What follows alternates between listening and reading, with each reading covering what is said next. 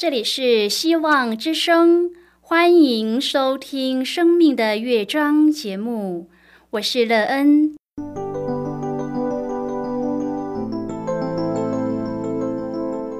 当世界告诉你一切没有盼望，人们对你说你已经没有机会，别忘了，上帝会为你开启一扇窗，上帝的手。轻轻的波动，生命就像美妙的乐章一样，弹奏出令人欣喜的诗篇来。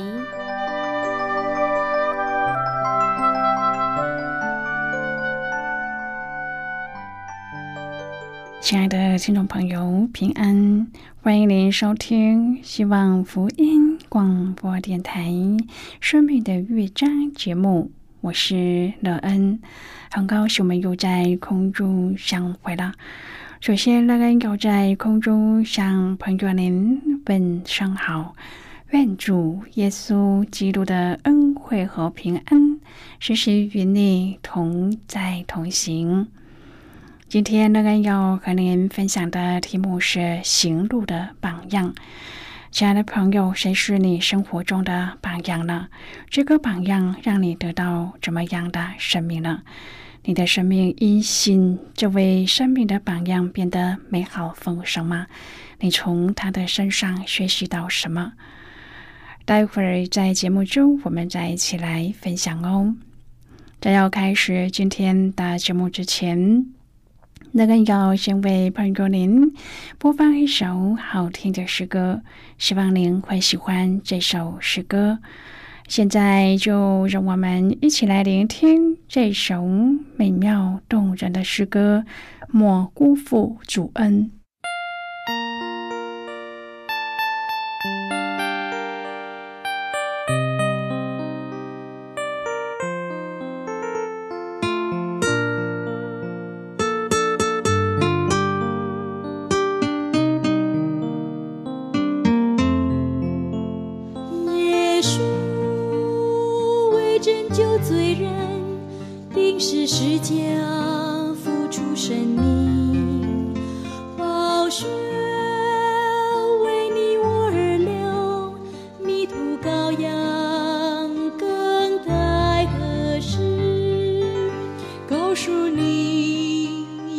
是真理，徘徊的人，你莫犹豫，告诉你，耶稣深爱你，就让我们跟他的脚中是他引我入光明，远离黑暗，罪恶圈套。新生命，他的恩典我深知道。告诉你，耶稣是真理，徘徊的人你莫犹豫。告诉你，耶稣深爱你，就让我们跟他。的脚走，迈开大步向前走。前路是多么不平，也千万不要回望这世界。任何困难当克服，纵然失恋是多么艰苦。也千万不要依恋这世界，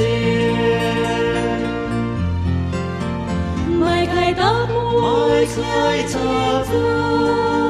纵然前路是多么不平，也千万不要回望这世界，任何困难。可否？纵然是历多艰苦，也千万不要世界。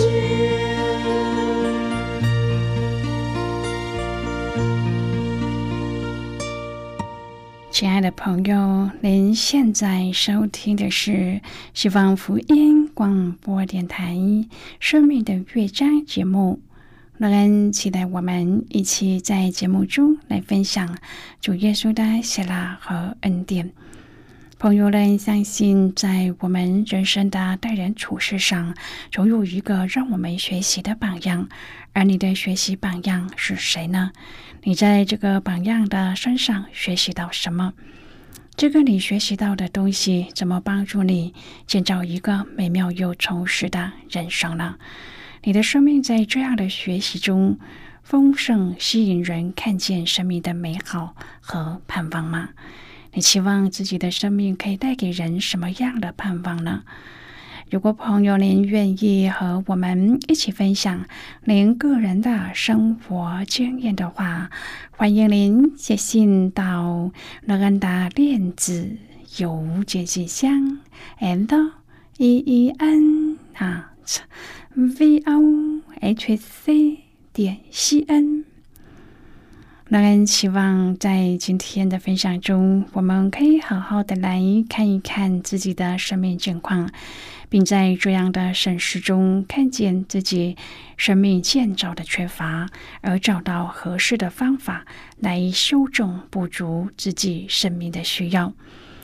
如果朋友您对圣经有任何的问题，或是在生活中有重担，让我们为您祷告的，都欢迎您写信来。乐恩真心希望，我们除了在空中有接触之外，也可以通过电邮或是信件的方式，有更多的时间和机会，一起来分享主耶稣在我们生命中的感动和现状。期盼朋友您可以在每一天的生活当中亲自经历主耶和华上帝为我们生活的榜样时，我们的人生将会有完美的建造，并且使得我们可以拥有一个充实、美好又丰盛的人生。愿朋友您可以在生活中认识耶稣，并由耶稣来建造你的生命，使之充满了盼望。亲爱的朋友，恩慈的另一个诠释就是饶恕，这也是公义圣洁的上帝在我们的身上所做的恩慈极致的表现。有时候我们会对那一些可怜的人生发恻隐之心，对那些落难的人伸出援手，对于那些缺乏的人资助他们的需要。朋友吧，这些都是恩慈的行为。然而，恩慈最终的标准则是表现在饶恕上。亲爱的朋友，我们是否能够饶恕那一些得罪我们的人呢？我们是否能够饶恕那一些伤害我们的人呢？我们是否能够饶恕那一些和我们敌对的人呢？什么是饶恕呢？有一位解经家对此下了一个定义。饶恕就是消除内心受伤或气愤的情绪，以爱和体恤的感情代替愤怒的感情。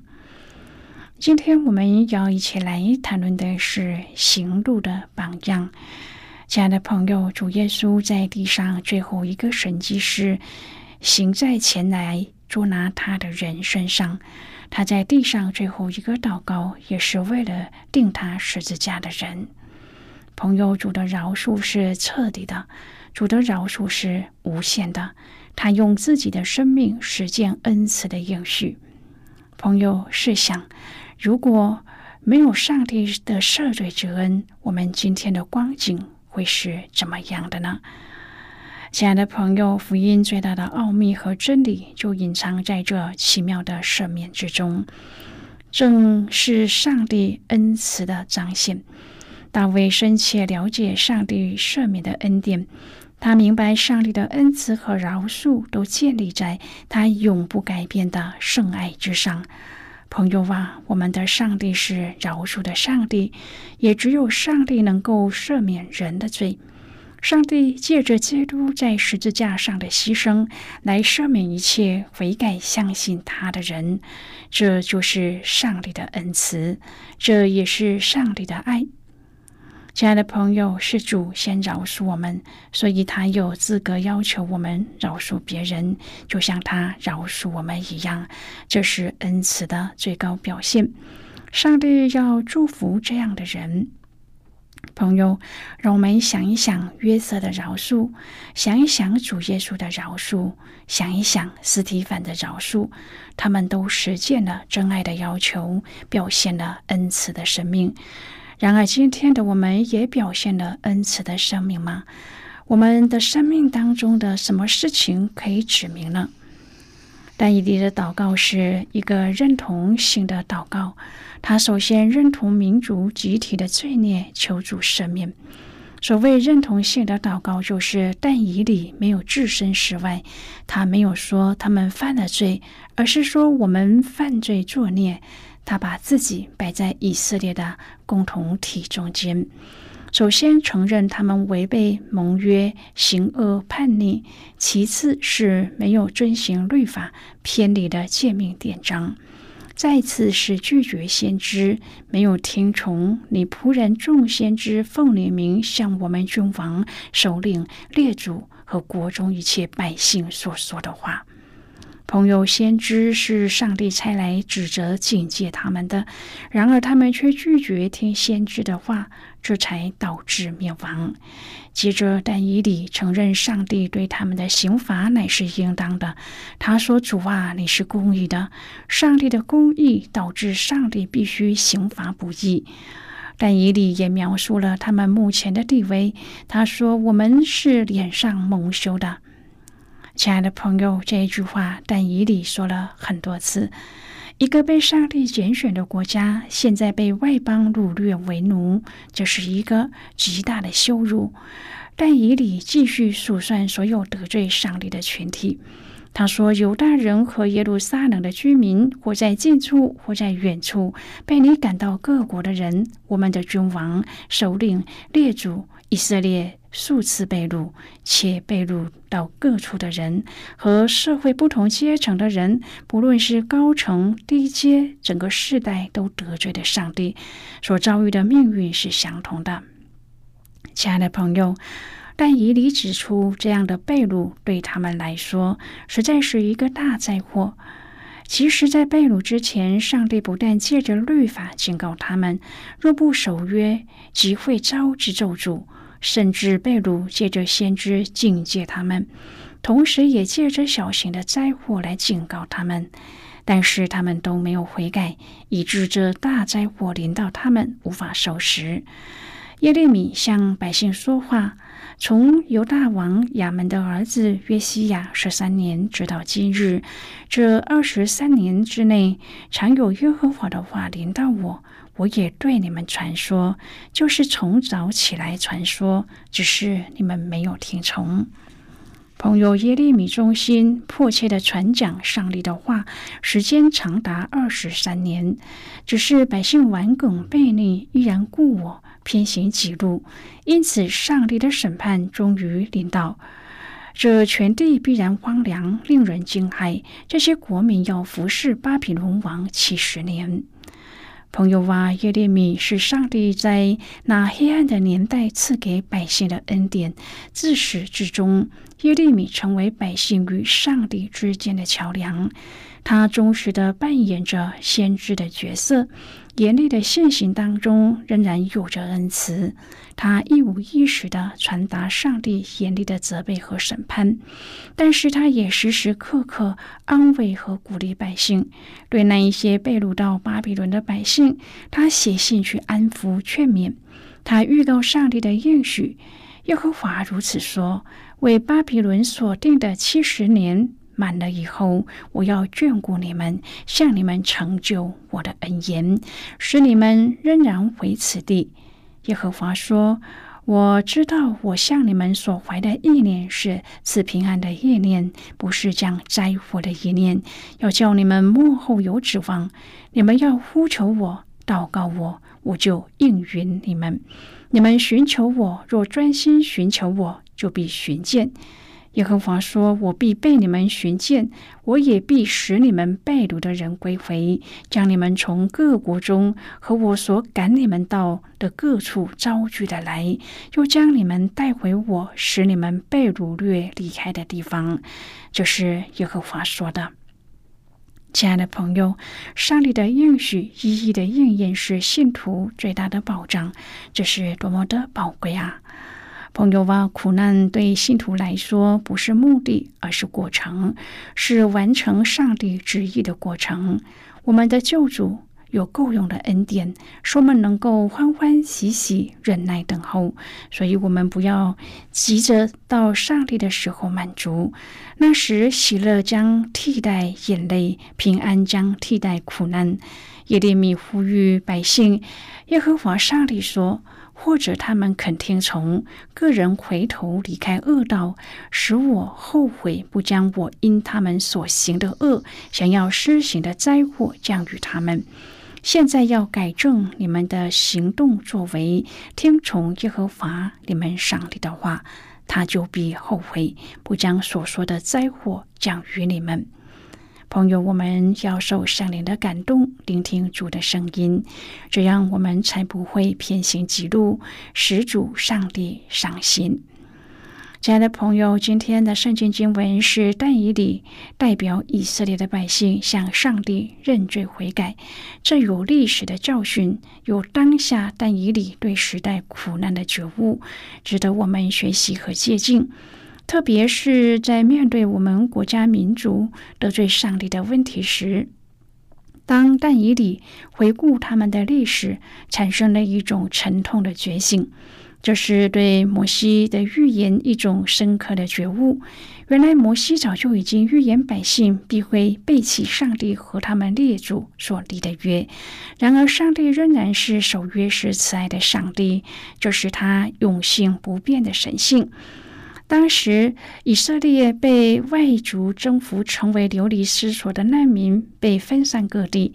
其实，这苦难的真实已经印证，是他们从列祖就不断的得罪上帝所招致的审判。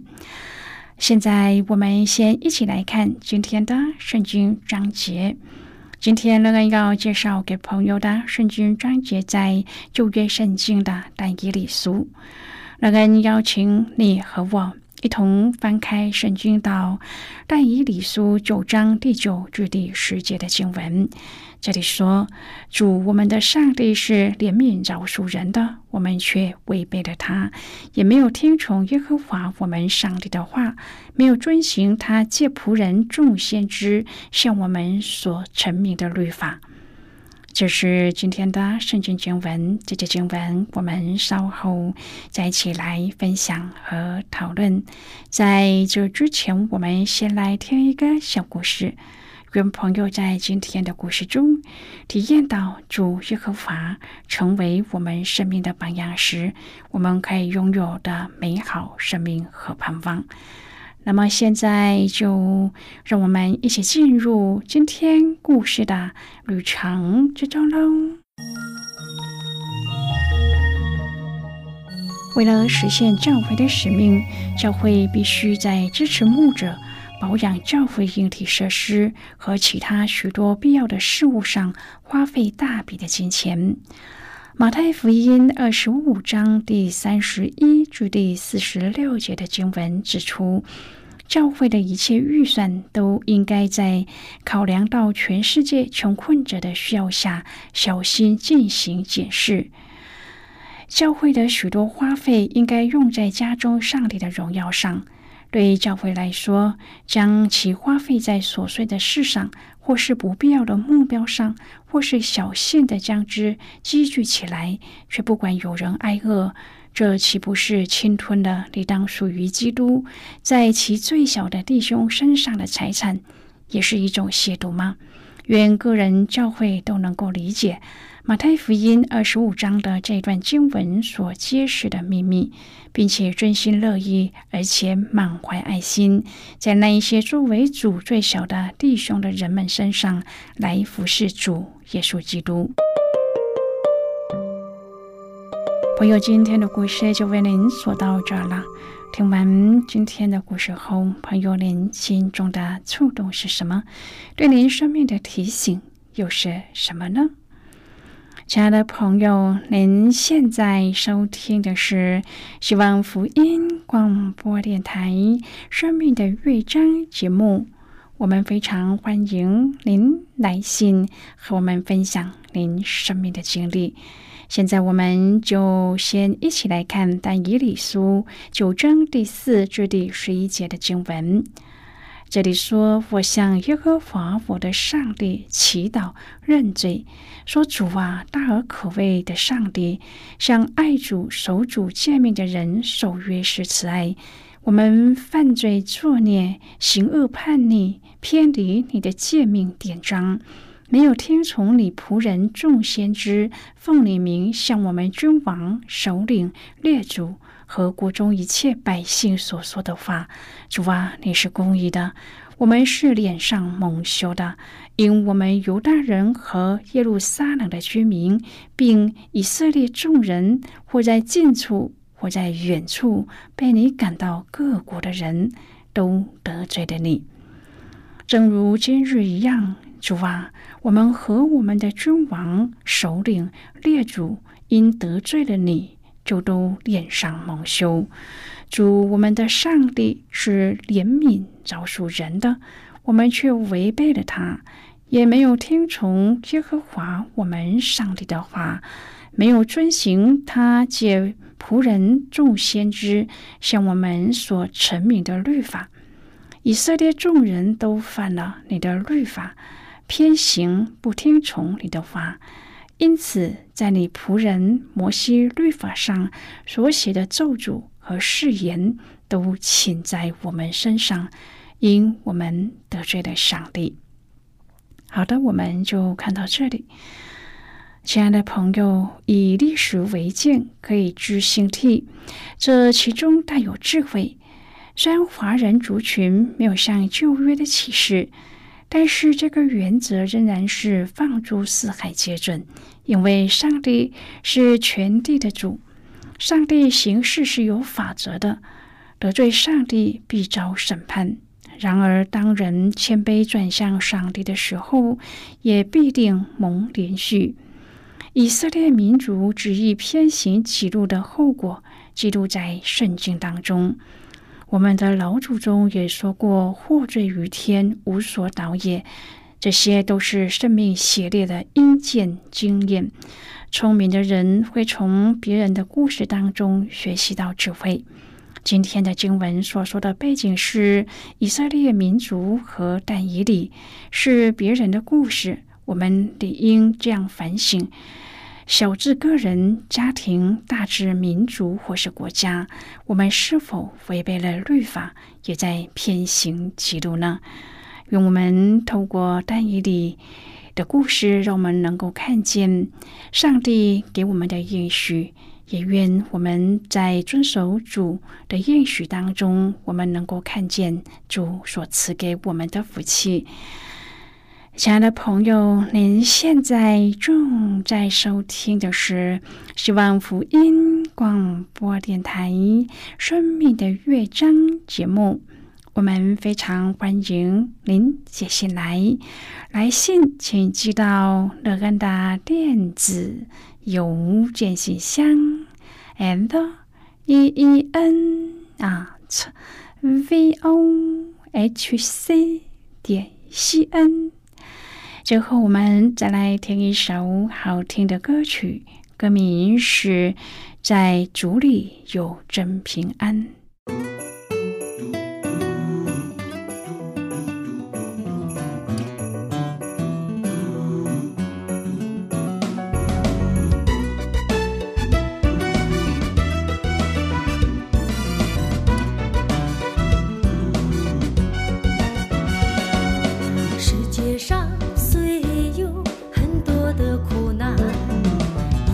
是我最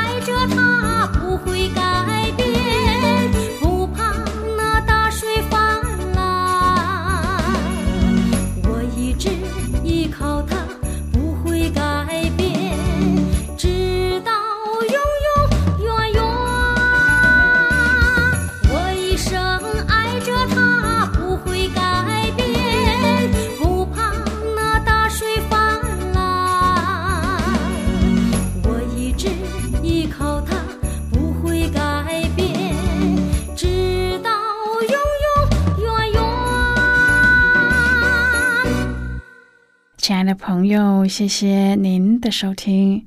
希望今天的节目能够让您在当中得到收获，帮助你在生活当中有的困惑可以得到解答，并且对您的生命建造有更多的看见，而对未来充满了希望。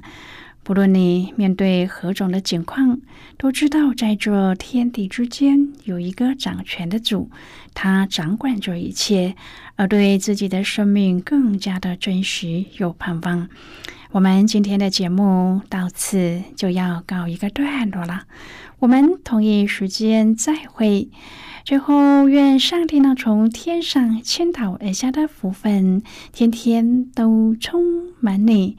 上帝祝福你和你的家人。我们下次见啦，拜拜。